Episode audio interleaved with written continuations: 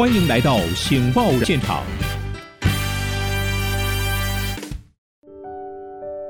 二 CEO 论坛的时间，我是主持人台湾醒报社长林义玲。今天为您邀请到两位专家学者来谈一谈台湾就业的市场。首先为各位介绍一科人力资源顾问公司台湾韩国总经理陈玉芬经理，你好。依林好，各位听众大家好。第二位为各位介绍也是非常资深的人资顾问朱建平先生，朱先生你好。社长好。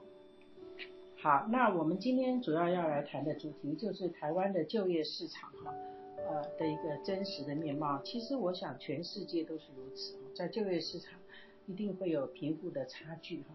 那么同样的一个公司，同样的员工哈，为什么大家的薪水哈有高有低？那这中间到底是什么样一个情况造成的哈？那我们今天想要来谈一谈，因为台湾社会的贫富差距其实拉得蛮大的哈。呃，当然也跟你念的科系、行业都有关系。从 HR 的观点来看的话，呃，在同一家公司里面的员工，他的薪水高低有的也差好几倍的哈。先请 Cindy 跟我们讨论一下，这个差距是出在哪里？好，我想最近呢，啊，这个人力资源的议题啊，跟薪资的议题啊，因为在每一个啊包装杂志上，或者是每个公司都是被大量在讨论哦。那刚才依林问到的部分是说。在同样一个公司里面，同样一份工作，那我们就把这个范围缩小在啊同一个公司里面相类型的工作。我相信最重要的部分还是在于他的责任跟他的我们讲 performance 嘛。所以呢，责任比较大，或者是啊在这个责任赋予之下的一些啊嗯怎么讲，就是目标啦，或者是要达成的东西啦。那这些 performance 如果比较好，那通常他的薪水可能就会比较高。那当然如果啊，有 potential 变成管理职啦，对公司来讲，他可能是被啊 identify 的所谓的这个呃呃人才的话，那自然而然公司会赋予的这些的呃资源也会比较高一点，所以我相信 performance 还是蛮重要的一个呃呃怎么讲，就是 performance 还是一个被决定的一个关键。嗯对，对我也觉得有这种感觉，因为一个一个员工的话，他的 CP 值哈。他的 KPI 哈，就说他到底八个小时可以做多少事，可能两个人就不一样，对不对？那用用齐头式的薪水似乎也不是很公平哈。但是一般人不会这样想，他会觉得，哎，我们两个都做同样的事，为什么？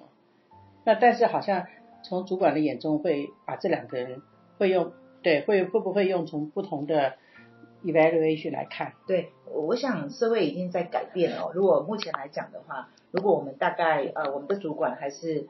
呃，偏向于去看你在做什么东西，然后去看你的 value，我相信是不是一个呃，就是未来的一个趋势。那主要的部分还是主管有没有办法把目标的设定要做什么东西讲得很清楚，这个目标设定跟这个人的关系是什么？好，那可能有些比较资深，比较之前，那可以达到这样一个目的，然后对于呃公司的一个。一个目标是什么？我相信这个是比较比较多，所以越来越多人当然是用一些比如说 OKR 的方法啦，或者 OGSM 的方法啦，来定这些的目标的原因也是在这个地方。嗯哼嗯哼，好，这是蛮重要。我们再请那个建平兄来跟我们讲讲看你的看法。好，因为我做人资的工作，从基层到高阶主管，我已经大概二十六年了。那所以我我接触到很多的公司，不同的公司的形态。如果要问我这个问题的话呢，我要说，可能不同的公司会有不太一样的这个关键。那很多公司其实还是年资是一个很大的影响，就做同样的一个工作，年资，年资，嗯，好，那那个传统的公司里面，你就会看到，哎，那个资深的跟之前的，但是他做同样一份工作，薪资就不一样。嗯，为什么？他就说，我我做的比你久。但是这个真正的背后代表了什么？年资并不是说他这边做的久就一定是值得，嗯，其实代表是他的能力，嗯，他的经验，嗯，所产生的贡献，这其实才是真正的关键。那当然也也现在薪水也会给他们一些，因因为他有一些潜能、潜质，嗯，他未来可以贡献更多，所以也许他现在做同样的工作，可是他拿到的比较多，啊，就鼓励他就是，呃，有一个未来性，啊，有未来性，激励性。那当然，我要讲一个更现实的，还有很多公司是单纯的，就是因为老板、主管喜欢他，嗯，哎，就是就是要给他多一点啊，嗯哼哼，这叫做臭气相投或者是情投。关爱的眼神。对，这这还是有很多的公司是这样。是。你问他道理，他就是讲不出个所以然。我们很合啊，我就觉得这个人不错啊，嗯，所以我给他的薪水就给。嗯，了解了解。好，那我问一下，刚刚提到年资啊，年资也不见得都是加分嘛，有时候年资倚老卖老不是扣分吗？有没有这样？是啊是啊，尤其是现在看到老，好像觉得就是不好。对对对，的确，就是现在某些文化来讲，某些这种组织的气候来讲，它反而因为你老，它想把你淘汰掉，因为过去就觉得老代表着你的成本比较高，你比较贵。那我既然可以付比较少的钱做同样的事情，我干嘛要用你？是是是，所以年资是不是变负分了啊？来，Cindy 有没有什么同感？对，我想也是，就是说，呃，现在的时代，如果我们看最近呃十年跟未来，其实都是比较科技导向嘛。所以我们为什么是说很多公司在做数位的转型啊，什么的转型啊？所以呢，对于呃年纪稍长的一些呃呃员工们，他们其实压力是大的，因为他们对于新的东西其实是害怕的。可是大家也别忘了，就是说，因为他们的知识跟他们的经验其实是非常宝贵的，所以在主管在呃 handle 这些的呃员工，不能够只是说年资或不年资，而是是说他可不可以啊把他的年资的这些经验替代，然后协助公司在转型里面啊，就是变成一个很重要的一个支柱。然后他们自己本身也不要对科技东西太害怕，因为大部分的公司也不会叫你去什么写 code 啦，或者是叫你。每天都元宇宙啊，所以呢，他们可能会就是说，哦，公司可能会啊，即将引进什么样的的系统啊？那如果在这个地方你多一点学习，然后也是跟得上，那我相信他其实是可以变成一个更有价值的一个呃优秀员工。没错没错，刚刚讲到薪水高低啊，同样一份职务好像就不太一样，所以是不是也因为这样，您在 HR 上都建议说薪水保密，因为不要知道比较好，有吗？比较的心态。就觉得说我人性嘛，比你低，我跟你做同样的，甚至我我的贡献比你高，为什么我拿的比你低？嗯哼，对，所以就会造成不开心。一定会的，那是人性。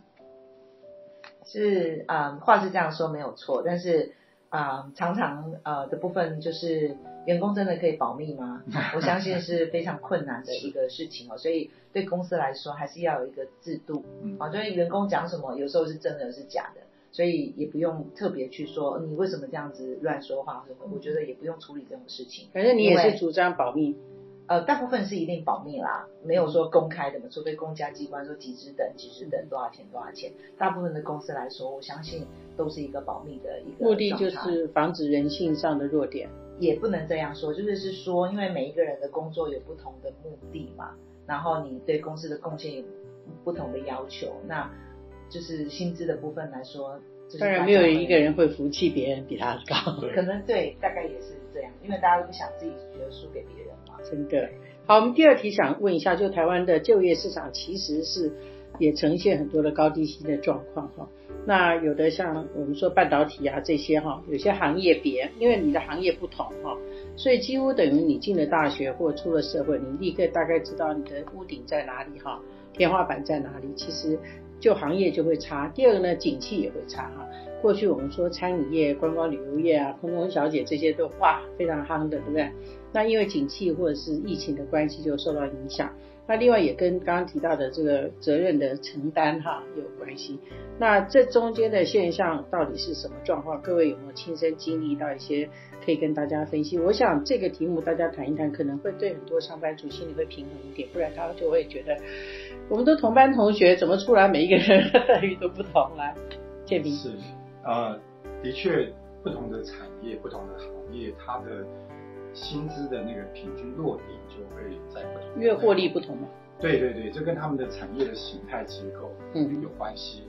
那所以我们大概呃，如果你去人力银行去做个了解，你在一开始就可以知道说，你如果选择这种行业的话，它大概那个 range 大概就落在高跟低，好，大概是落在哪里？所以比如说以我为例好了，我我过去有待过前面前面是在制造业，在科技产业，那那个我。学校刚毕业一进去，我就是三万多起跳，嗯，好，在那个时候就算高的，好，那你看到现在很多呃大学毕业还是二十二十几 K，对，对不对？所以经过了我当时已经是二十二二三十年了，嗯，二三十年的那时候的三十几 K，所以呃其实这个这个不是一个说，啊，我觉得不是公不公平的问题，其实这就是你选择的问题。嗯，那景气更是这样子，景气其实是很多时候有一个 cycle。嗯，那有时候这个这个行业很夯，有时候这个行业就是很 low，或者是像有些行业它从头到尾都是没有没有什么太变的，像这种呃那种比较属于这种叫做原物料的东西，它就是一直有需要，所以它就一直持续在一个比较高的点。嗯，对，我觉得像现在台湾的半导体半半导体业有一点进入到变成是一个必需品，它就是所有的。科技的东西，甚至一些日常生活东西都需要，嗯，所以它就变成是一个会在高点的这个，嗯嗯嗯。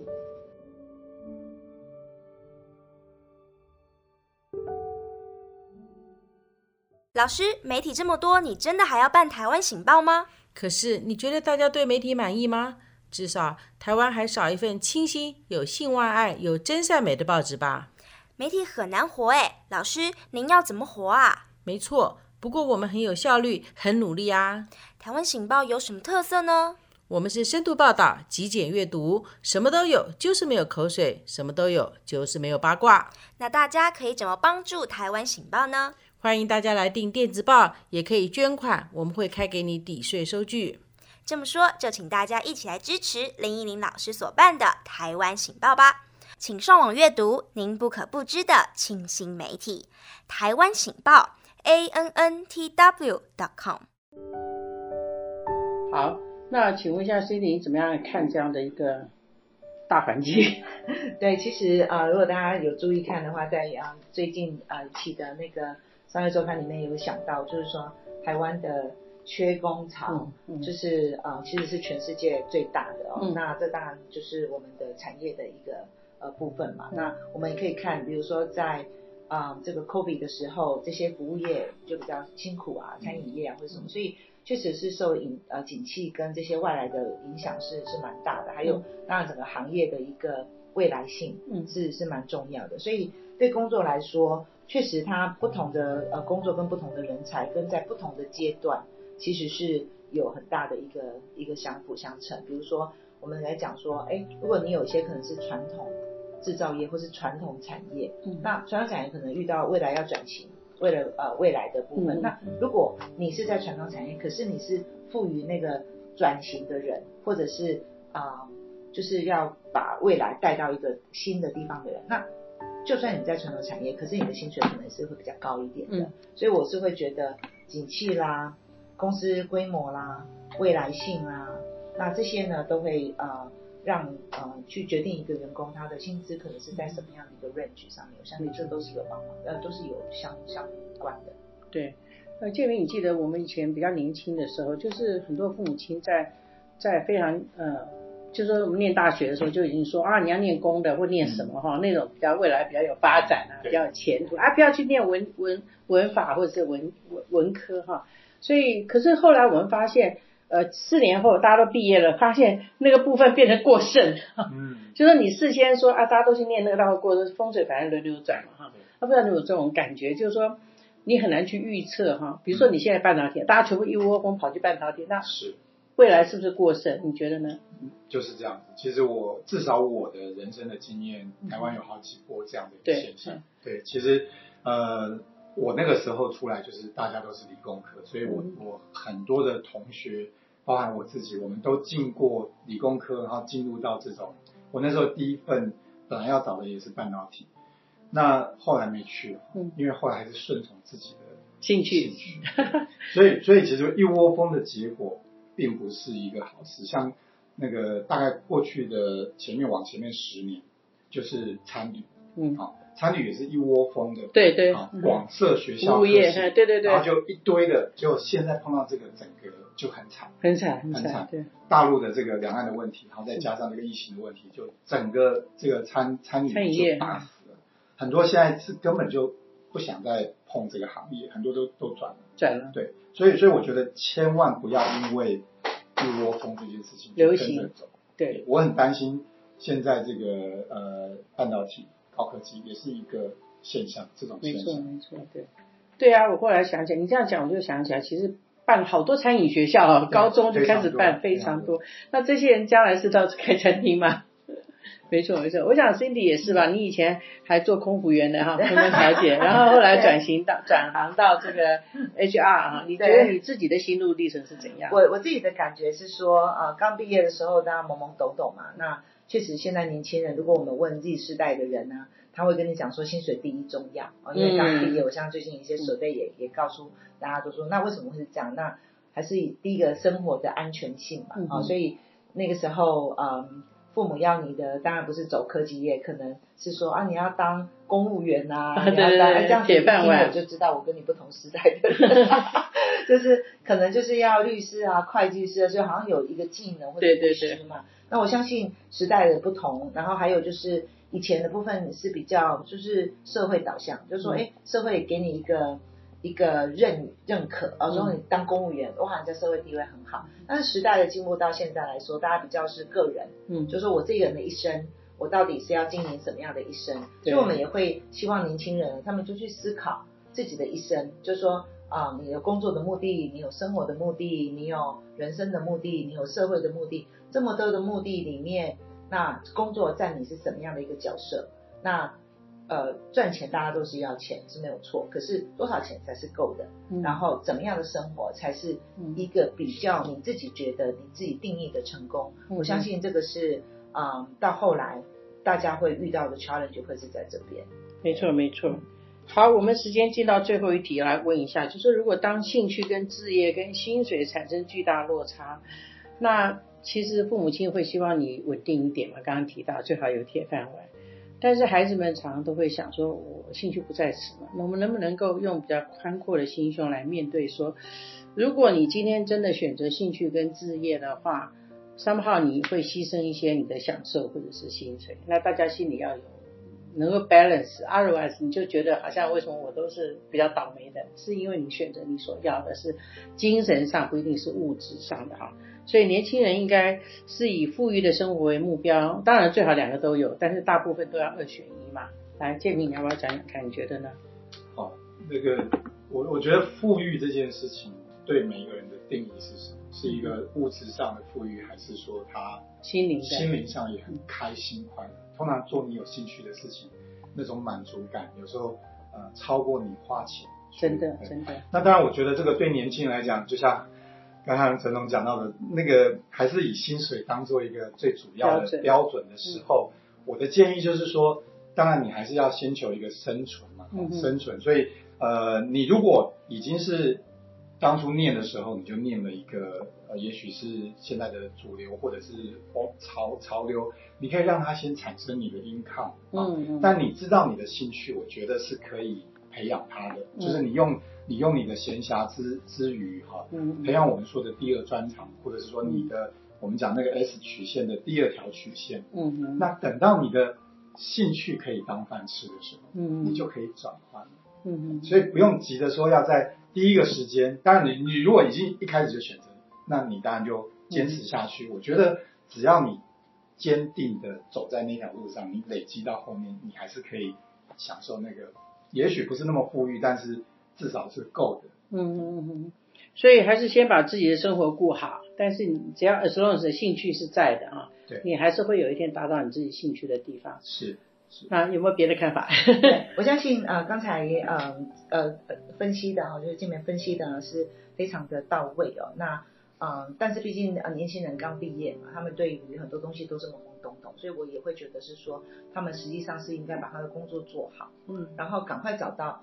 啊，一个可能还没有找到人生之前呢，工作本身就已经是复杂。嗯，那我也要提醒大家的部分是说，因为现在学习的方法跟以前学习方法是不一样。嗯，好比说有些人就是说，哎，我念了大学四年出来，我好像不喜欢做我这个东西。可是实际上他也不知道他喜欢做什么，他比较知道他不喜欢做什么。所以当很多东西都不喜欢的时候，他其实是养成一个 pattern，就是变成对什么东西都不喜欢。所以我会建议是说，在刚毕业的这几年的时间呢，那行业也会变化，可是你的学习的态度不能发生变化。就是说我可能不喜欢我这个行业，可能我可以透过 internet，我可以透过去啊修业或者是其他大学再拿另外一个课程，然后用 online 的方法去看自己到底。可不可以增加一个技能，或者是可不可以有兴趣做那个行业？所以啊，就是不要放弃说啊，我就念错科啊，出来我就 career 就是这样，我也没办法。所以我觉得那个部分是比较辛苦一点的。所以我我觉得应该是说用一个开放的心，就说哎，世界上的东西这么多，我是会了这个，而这个我兴趣没那么高，我就去赶快找第二个我有兴趣的东西。所以现在的环境跟科技也可以啊补足这样的一个一个方法。但是就是比较担心的是年轻人他太执意，觉得啊。就是我的未来就没什么呀，我就这个也不喜欢，所以为什么我们讲说有什么内卷跟躺平族的这样的一个一个方法，就这样，一个就是竞争过度，一个就是什么都不要，这种啊两极化。那这个对年轻人来讲是很可惜，因为这么大好的青春，其实是有很多东西是可以去去做的。好，谢谢两位提醒我们年轻人，你一的你找一个可以让你稳定的工作，或者找你兴趣的工作都可以。但是总之不要失去一个学习的态度哈，在这样一个变化多端的世界里面，我们都要保持这样的一种学习的心，那你就可以无入而不自得哈，做什么都开心。好，今天的节目就进行到这里，谢谢两位接受我们的访问，我们下周同一个时间再会。